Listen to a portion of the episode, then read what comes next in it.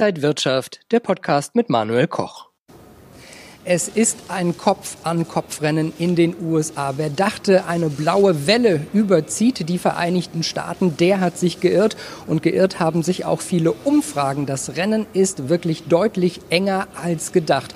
Und was wir sehen, sind nicht die Vereinigten Staaten von Amerika, sondern die geteilten Staaten von Amerika. Das ist unser Thema heute bei unserem Inside Wirtschaft Wahlspezial in den USA. Und meine Gäste sind Max Winke vom Broker XTB und Robert Halber von der Bader Bank. Schön, dass Sie beide heute hier sind. Hallo.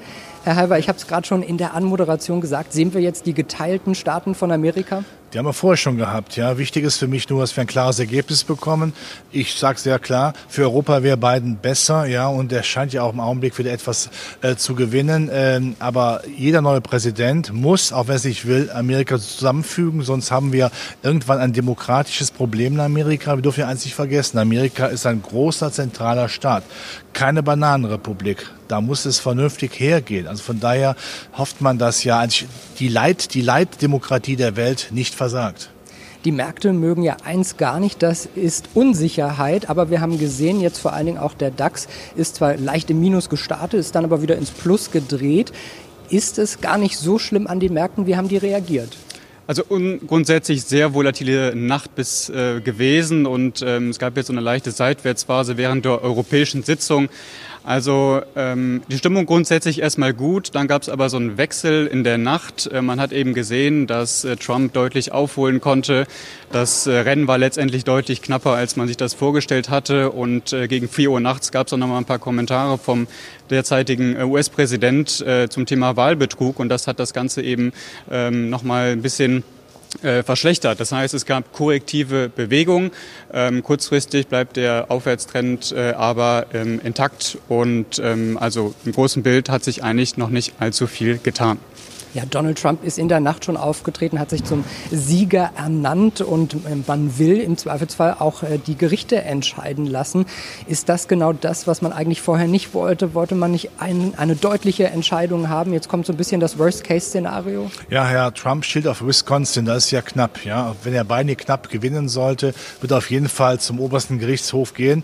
Nach dem Motto, ich versuche was zu halten, was zu halten ist, aber die Börsen wollen Klarheit. Es muss klar sein, gibt es hier Fisch Fisch oder Fleisch. Wir wollen kein gemischtes Buffet haben. Ähm, man darf jetzt nicht äh, nicht vergessen, wenn wir jetzt über Wochen lang nur streiten, kann der Amerika nichts gegen Corona tun, kann kein Kulturprogramm machen und dann hängt alles in der Luft. Noch einmal, Amerika ist ein wichtiger Staat, nicht eine, ein Zwergenstaat irgendwo in der Welt. Wenn Amerika nicht regierungsfähig ist, haben wir ein Problem. Das Unsicherheit, das wird auch die Märkte sicherlich beeinträchtigen. Die brechen nicht ein, aber die Volatilität wird zunehmen.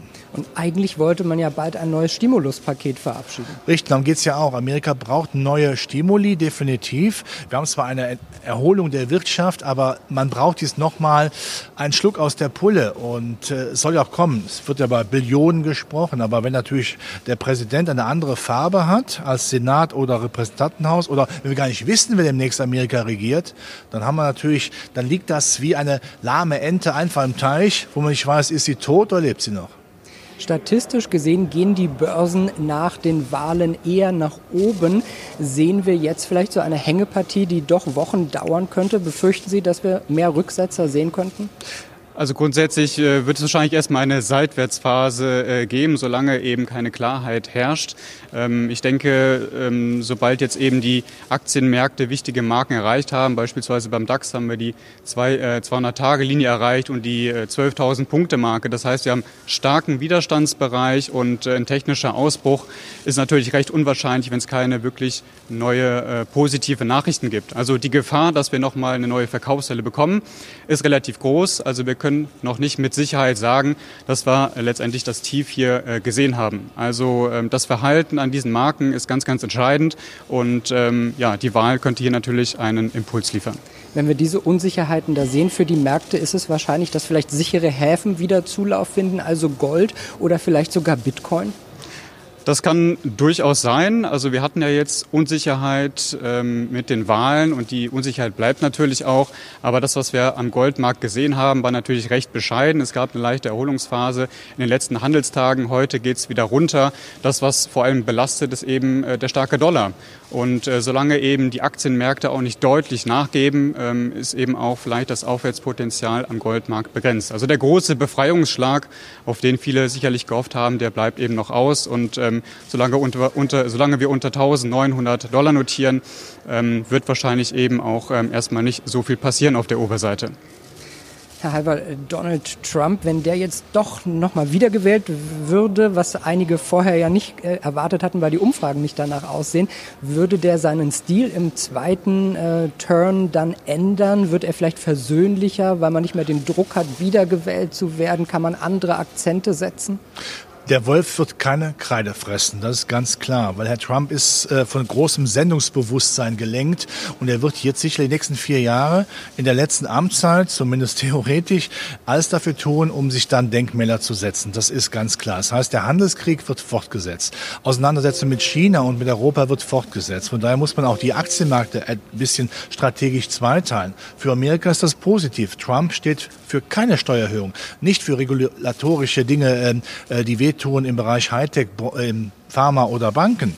Aber die Europäer werden natürlich dann nochmal an die Brust genommen, nicht im positiven Sinne, die werden an die Kandare genommen und das wird die Aktienmärkte hier nicht einbrechen lassen. Wir laufen mit, aber nicht so wie Amerika. Also Amerika behält das auf jeden Fall seinen Vorsprung auf dem Aktienmarkt. Die Outperformance wird nach meiner Einschätzung weitergehen. Bei beiden wäre es etwas angenehmer. Das heißt aber, Trump will sich eher für die Geschichtsbücher äh, nochmal in Stellung bringen und seine Legende weiterspinnen? Ja, ich glaube, sein letztes Buch wird heißen, ich habe Amerika groß gemacht. Das ist, glaube ich, äh, äh, für ihn unheimlich wichtig, ja, in die Geschichtsbücher einzugehen. Sie haben es richtig gesagt. Er schaut ja auch wenig auf die längerfristigen Konsequenzen. Er schaut zu wenig auf das transatlantische Bündnis, das ja an sich sinnvoll wäre, um gemeinsam in China vorzugehen. Ja, man muss ja nicht seine früheren Verbündeten unbedingt lieben, aber ins Schienbein treten permanent, das bringt auch nichts. Wie sollte man denn jetzt als Trader in diese Märkte gehen, wenn es volatil ist, ist das ja eigentlich gut, um an den Börsen äh, zu handeln. Ja, grundsätzlich, Volatilität ist das, äh, was jeder Trader braucht, aber es kommt natürlich auch immer auf den Kontext an. Also es gibt unterschiedliche Strategieansätze. Jeder äh, Anleger oder Trader ist natürlich auch bereit, ähm, ja, oder bereit, unterschiedliches, äh, oder man muss eben schauen, wie viel äh, Risiko man bereit ist einzugehen. Und wenn man sich beispielsweise mal den DAX anschaut, um den Kontext ein bisschen herzustellen, man muss sich immer am Chart orientieren. Es gab unterhalb von 13.000 Punkten vor ein paar Wochen eine Schwächephase. Daraus hat sich eine SKS-Formation im großen Bild abgezeichnet. Die Umkehrformation wurde vollendet und wir haben letztendlich auch das Mindestkursziel erreicht. Und das stimmt äh, etwa um den Bereich äh, von dem Fibonacci Retracement von 38,2 Prozent überein, der Erholungsrallye, die wir im März gestartet hatten. Also es gibt immer wichtige Marken, die natürlich angelaufen werden. Diesmal haben wir eben diesen Unterstützungsbereich nutzen können. Es gab mehr Kaufinteresse und von da aus kann man ja eben wieder arbeiten. Also langfristige Anleger sehen als günstige Einstiegschance während kurzfristige Trader das Ganze natürlich nutzen, um von dem kurzfristigen Aufwärtstrend zu profitieren. Aber ob wir das Tief jetzt schon gesehen haben, das wissen wir nicht. Wie gesagt, wir haben jetzt wichtige Widerstandsmarken erreicht und da wird sich jetzt eben entscheiden, bekommen wir die Bestätigung auf der Oberseite für einen langfristigen Aufwärtstrend wieder oder gibt es vielleicht wieder mehr Verkaufsdruck in Richtung des letzten Tiefs oder vielleicht auch nochmal einen deutlich tieferen Ausverkauf. Es gab ja einige Stimmen, die gesagt haben, wenn die US-Wahl erst einmal wieder vom Tisch ist und wir Klarheit haben, dann mhm. könnten die Märkte vielleicht auch bis Jahresende noch mal so eine Weihnachtsrallye hinlegen. Vielleicht sehen wir sogar noch mal irgendwelche Höchststände. Wie wahrscheinlich ist sowas? Also wenn die äh, Ergebnisse klar sind bei den US-Wahlen, das Ganze eingepreist wurde, dann wird man sich natürlich wieder auf den Lockdown konzentrieren und da muss man natürlich auch den Vergleich schließen. Also im Frühjahr haben wir gesehen, äh, starker Ausverkauf. Es gab die Ankündigung von Lockdowns in Europa und das hat interessanterweise den, äh, das Tief markiert am Markt. Und äh, so etwas sehen wir ja diesmal auch. Das heißt, es gibt jetzt Lockdowns, einen einmonatigen Lockdown und äh, von da aus ähm, könnte es eben wieder etwas nach Norden gehen. Ähm, wir müssen natürlich auch berücksichtigen, dass die Aktienmärkte grundsätzlich ähm, stark überkauft waren. Das hatten wir natürlich im März nicht. Und äh, es gibt das FOMO-Phänomen, das heißt die Angst, etwas zu verpassen. Und wir haben natürlich auch ähm, ja, im Rücken die starke Geld- und Fiskalpolitik. Ähm, also das heißt letztendlich, dass äh, das billige Geld äh, da ist und die Alternativen fehlende. Ja, Aktien ähm, sind weiterhin attraktiv, weil die Anleihen uninteressant sind und man möchte eben nicht auf dem Bargeld sitzen, weil das eben auch keine Rendite abwirft.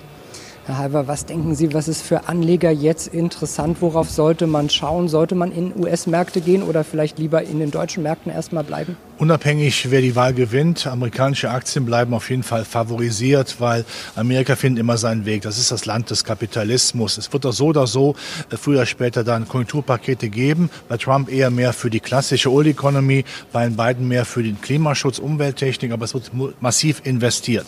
Das Argument, das Killerargument gegen jede Dollar äh, Aktienschwäche ist die Liquiditätshosse, Brot- und Buttergeschäft. Äh, die Salami, Schinken und Käse kommt dann eben durch die Megathemen, äh, für die Geld ausgegeben wird. Von daher sollte man dem amerikanischen Aktienmarkt treu sein. Wenn es etwas volatiler ist, kann man seine Lieblinge, glaube ich, die man längerfristig gut findet, durchaus kaufen. Ja, wenn man nicht gerade jetzt sehr kurzfristig einen äh, Trading-Hintergrund hat. Und Europa wird mitlaufen, sicherlich, aber nicht eins zu eins. Also europäische Aktien bleiben auch interessant, aber so leid es mir tut, diese Underperformance des DAX über den S&P seit 2008 mit leichten Unterbrechungen wird wahrscheinlich weitergehen, bis Europa mal kapiert, dass man vielleicht ab und zu auch mal beißt und sich nicht nur ins Schienbein treten lässt. Man hört ja schon Stimmen, dass die US-Notenbank auch noch mal vielleicht nachlegen wird. Erwarten Sie, dass da auch von der fiskalpolitischen Seite noch was kommen wird?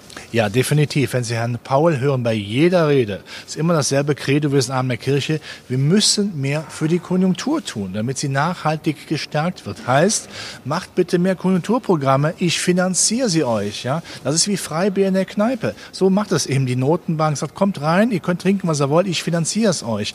Man muss eben jetzt nur sehen, dass man eben in der politischen äh, Landschaft äh, auch sich durchsetzen kann. Natürlich, wenn jetzt der Präsident die Farbe Rot hat, also, also republikanisch oder blau, demokratisch und äh, der Kongress hat eine andere Farbe, wird man natürlich auch eine Schlammschlacht definitiv haben. Aber es wird keine Partei verhindern, dass was für die Konjunktur getan wird, denn die nächste Wahl kommt bestimmt. Und wenn so die Zwischenwahlen sind. Und und von daher äh, muss man keine Angst haben, dass uns dieses Szenario billiges Geld und Finanzierung des weiteren Kaltstarts der Konjunktur verloren geht. Das ist für mich der Evergreen. Wenn also noch mehr billiges Geld in die Märkte kommt, spricht das ja eher dafür, dass wir zumindest einen Einbruch äh, stärkerer Natur nicht sehen werden, oder?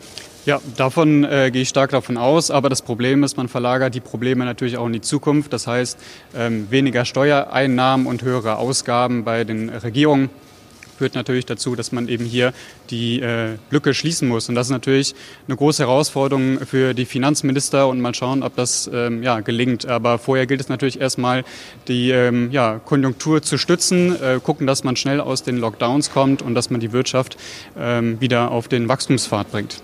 Ja, da kann man natürlich sagen, äh, ja, ich meine, äh, die, das Stabilitätsthema können wir für alle Zeiten abhaken. Das kommt nie mehr wieder. Wir haben uns daran gewöhnt, dass wir Schulden machen in dramatischen äh, Ausmaßen. Und ich gehe davon aus, dass bevor Steuererhöhungen kommen, die EZB sagen wird, komm her, ich versuche das zu regeln, ja, mit, äh, mit Staatsanleihekäufen, denn Steuererhöhungen würden ja das Pflänzchen Konjunktur so kaputt machen wie der Grashalm, der kleine, der gerade aus der Erde kommt, im Anbetracht eines heranrauschenden Turborasenmähers. Also von daher, wir kommen aus dieser Instabilität nicht mehr raus. Hüben wir drüben in den Notenbanken alles finanzieren, was nicht bei drei auf dem Baum ist, einfach damit die Wirtschaft nicht einbricht. Denn wenn die Wirtschaft einbricht, wird die Straße unruhig. Und das wollen Politiker nicht.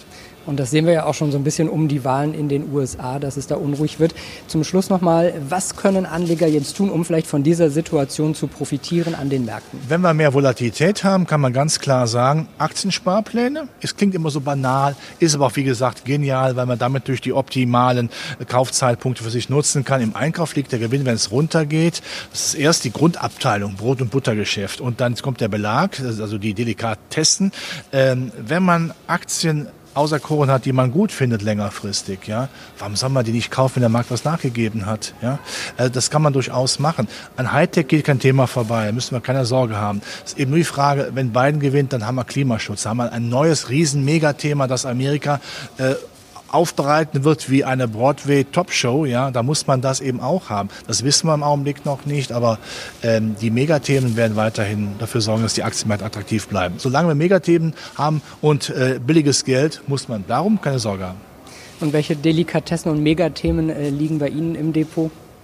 Ähm, es geht vor allem um äh, große Seitwärtsphasen, die sich vielleicht bei manchen äh, Aktien oder Indizes abzeichnen. Also wir haben ja darüber gesprochen, äh, es gibt teilweise große Fehlausbrüche auf der Oberseite, also Schwächephasen. Ähm, andererseits wird äh, das Risiko auf der Unterseite so ein bisschen begrenzt ja, aufgrund äh, der Unterstützung der Zentralbanken. Und äh, dadurch gibt es eben sehr große, breite ähm, Ranges, die man eben handeln kann. Und das ist vielleicht eben auch ein Thema für Trader, die interessant ist, ja, dass man eben versucht, ähm, eine, einen Strategiewechsel vorzunehmen, wenn sich so etwas abzeichnet, um dann eben auch von der Volatilität, die sicherlich noch äh, da sein wird, äh, profitieren, profitieren zu können. Ich sage vielen Dank für die Runde. Wir werden das natürlich im Auge behalten. Ich habe das Gefühl, es wird uns noch eine Zeit lang beschäftigen. Max Winke vom Broker XTB und Robert Halber von der Bader Bank. Vielen Dank für diese ersten Einschätzungen und Ihnen, liebe Inside Wirtschaft Zuschauer, Dankeschön fürs Interesse. Das war unser Wahlspezial hier von der Frankfurter Börse.